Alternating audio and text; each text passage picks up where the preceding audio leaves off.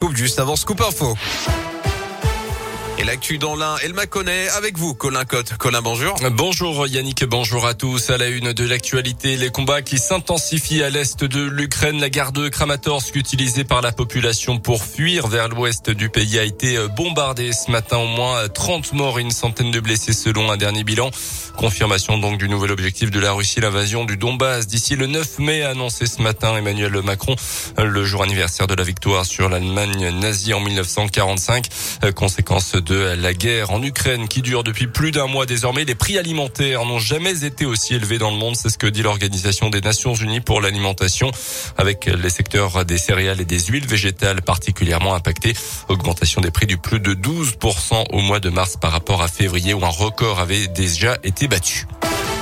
Dans ce contexte, c'est ce vendredi, le dernier jour de la campagne électorale en France, J-2 avant le premier tour de la présidentielle. Christiane Taubira, qui a remporté la primaire populaire avant euh, finalement de jeter l'éponge, annonce ce matin son soutien à Jean-Luc Mélenchon. Elle souhaite, je cite, souhaiter faire barrage à l'extrême droite dès le euh, premier tour. Valérie Pécresse, en cas de défaite dimanche, annonce qu'elle ne donnera pas de consigne de vote à ses électeurs, mais dira quand même pour qui elle vote.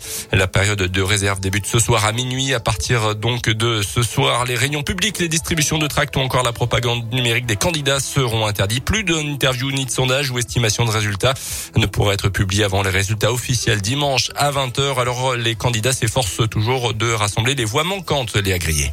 Oui, c'est clairement le sprint final pour les 12 prétendants à l'Elysée à 48 heures maintenant du premier tour. Alors certains ont choisi un dernier passage sur le terrain. L'écologiste Yannick Jadot passe la journée à Lyon où il va visiter la plus grande chaufferie biomasse de France dans le 7e arrondissement. La candidate du Rassemblement national Marine Le Pen est à Perpignan ce matin avec un moment de recueillement prévu dans la journée devant le mur des disparus français d'Algérie. À droite, Valérie Pécresse se rend dans le Vaucluse. Elle rencontrera des vignerons. Ce sera le mont Valérien près de Paris pour le candidat de Debout la France Nicolas Dupont de son côté, le communiste Fabien Roussel organise un apéro Roussel de fin de campagne à Paris. Et on notera aussi le dernier meeting pour Philippe Poutou à Grenoble et Rouen pour Nathalie Arthaud. Jean Lassalle, Éric Zemmour et Jean-Luc Mélenchon ont choisi une tournée dans les médias ce matin. Et enfin, Emmanuel Macron visera clairement les jeunes ce soir avec une dernière apparition sur le média en ligne brut à 19h. Merci Léa. Et on rappelle que pour l'instant, les intentions de vote données par les derniers sondages dessinent un scénario identique à celui de 2017 avec Emmanuel Macron et la candidate du Rassemblement national Marine Le Pen qualifiée tous les deux pour le second tour. Notez que des panneaux électoraux ont été dégradés dans le pays de Gex dans l'un des actes de malveillance selon la députée En Marche de l'Ain, Olga Givernet. Les auteurs de ces faits encourent une amende de 3750 euros. On termine avec le foot, la 31e journée de Ligue 1 ce soir, déplacement de Saint-Etienne à Lorient à 21h.